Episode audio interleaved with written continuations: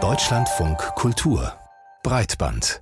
Eine App, die alles kann. Für manch einen ist es eine Idealvorstellung, so wie man heute schon fast alles mit dem Smartphone erledigen kann, bräuchte man dann auch nur noch eine App, um seine Angelegenheiten zu regeln. Ja, das würde in der Tat vieles leichter machen. Zum Beispiel, wenn man sich mit Freunden zum Essen verabreden will. Denn äh, bevor es überhaupt zu der Frage, auf was habt ihr denn eigentlich Lust, kommt, muss man sich heute erstmal auf einen Messenger einigen, um darüber dann kommunizieren zu können. Und wenn man dann beim Bezahlen Geld für seine Freunde auslegt, braucht es wieder eine andere App, damit sie einem das Geld zurückzahlen können. Das ist schon ganz schön kompliziert. Und mit einer super App, ähm, die dann natürlich auch alle nutzen müssen, logischerweise, mhm. würden solche Komplikationen wegfallen. Ja, da sind wir schon wieder beim Müssten, weil andererseits ist es natürlich auch so, dass sich nicht alle damit wohlfühlen, wenn sie das komplette digitalen Leben dann in der Hand eines Konzerns befinden würde. Aber es wird dran gearbeitet, an diesen Super-Apps, so nennt sich das Konzept von Smartphone-Apps, die eben alles in einem anbieten. Und so lautet auch eines der nächsten großen Ziele von Elon Musk, der X alias X-Twitter, zu einer genau solchen Super-App umbauen und die Konkurrenz damit überflüssig machen möchte. Doch wie realistisch sind seine Pläne? Hagen Taschüren hat das für uns recherchiert. Wenn es um Super-Apps geht, fällt auch immer gleich ein Name. WeChat. Ohne das geht in China in vielen Bereichen des Lebens gar nichts mehr. Denn für über eine Milliarde Menschen gehört die App des Unternehmens Tencent zum festen Alltag. Gestartet ist WeChat dabei 2011 als einfacher WhatsApp-Klon. Aus WeChat ist dann deutlich schnell mehr geworden, nämlich eine Art Super-App, die eine Kombination ist aus einem klassischen Facebook, einem Messenger plus Bezahlfunktion plus X das heißt, man kann darüber zahlreiche Behördengänge erledigen, man kann sich Essen bestellen. Damit ist das eigentlich eine zentrale App, in der man in China wirklich eigentlich nicht drum kommt. Da wird man eher schon manchmal etwas merkwürdig angeschaut, wenn man noch mit den rosa Dollars bezahlen will, also mit der chinesischen Währung Yuan, denn äh, das Land ist komplett digital vermessen. Erklärt Christian Montag, Professor für molekulare Psychologie an der Universität Ulm. Der Erfolg von WeChat zeigt eindrücklich, warum Apps wie X, ehemals Twitter, versuchen, ein solches Konzept auch im Westen zu etablieren. Denn an Bezahlvorgängen von Online-Shopping kann man mitverdienen. Und natürlich werden auch eine Menge Daten erzeugt, die für Werbung wertvoll sind. Doch die Dominanz von WeChat konnte in den USA und Europa noch keine App erreichen. Das hat mehrere Gründe.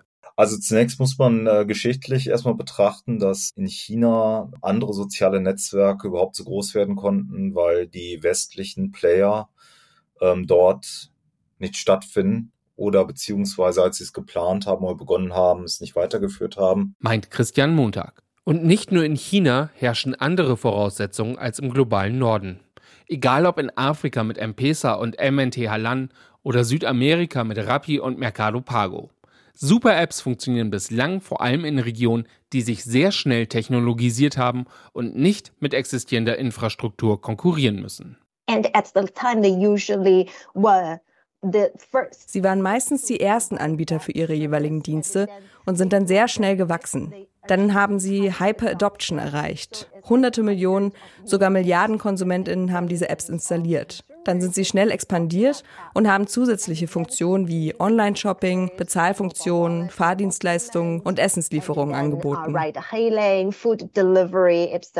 Erklärt Xiaofang Wang, Analystin von der Unternehmensberatung Forrester Research. Die Super-Apps sind also als ein Produkt gestartet, Messenger, Banking oder Liefer-App, und sind dann in andere Bereiche gewachsen, wo es noch keine Konkurrenz auf dem Markt gab. In den USA oder Europa hingegen gibt es für jedes dieser Felder schon sehr gute Apps, die erstmal überboten werden müssten.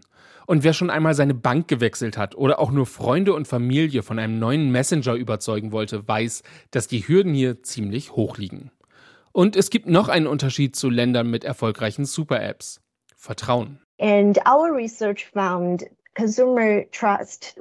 Unsere Forschung hat ergeben, dass das Vertrauensverhältnis von KonsumentInnen in sozialen Medien sehr unterschiedlich ist. In China vertrauen zum Beispiel 70 Prozent den Inhalten, die Marken in sozialen Medien posten. In den USA waren es 2023 gerade einmal 22 Prozent, was aber ein Anstieg von zwei Prozent zum letzten Jahr ist. In Deutschland vertrauen gerade einmal 20 Prozent der Menschen solchen Inhalten. Würden Sie ohne ein hohes Vertrauenslevel soziale Medien für Bezahlvorgänge nutzen oder Produkte von ihnen kaufen? Nein. Would you want to buy products from social media? No, right? Das heißt nicht, dass Unternehmen nicht versuchen, auch hier Super-Apps zu erschaffen. In Europa sind es vor allem sogenannte Neobanking-Apps, also Startups im Finanzbereich und Online-Banken, die versuchen, sich auf Shopping und teils auch Social-Features zu erweitern. Doch alleine diese Funktionalität zu haben, reicht nicht. Es geht nicht nur um die Anzahl von Downloads oder NutzerInnen der App. Es geht auch um die intensive Nutzung der verschiedenen Funktionen innerhalb der App. Banken oder andere große Firmen können eine funktionsreiche App programmieren und alle möglichen Features einbauen, aber am Ende ist die Herausforderung, benutzen Konsumentinnen diese auch oder eben nicht? Eine weitere Hürde ist, dass Regulierungsbehörden große Tech-Unternehmen mittlerweile als Gefahr sehen. Damals war es für ein Unternehmen noch möglich, in viele Bereiche zu expandieren.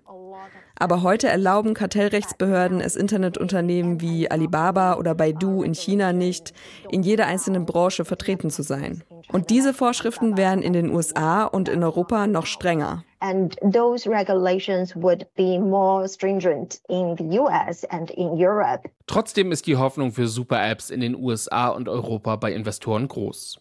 Und Beraterfirmen wie KPMG glauben, dass sie die Zukunft sein werden. Die Chancen sind einfach zu groß, findet auch Christian Montag. Ich kann mir nicht vorstellen, dass die Industrie diese Chance verstreichen lässt, diese wichtige Datenebene aus Sicht der Industrie eben mit abgreifen zu wollen.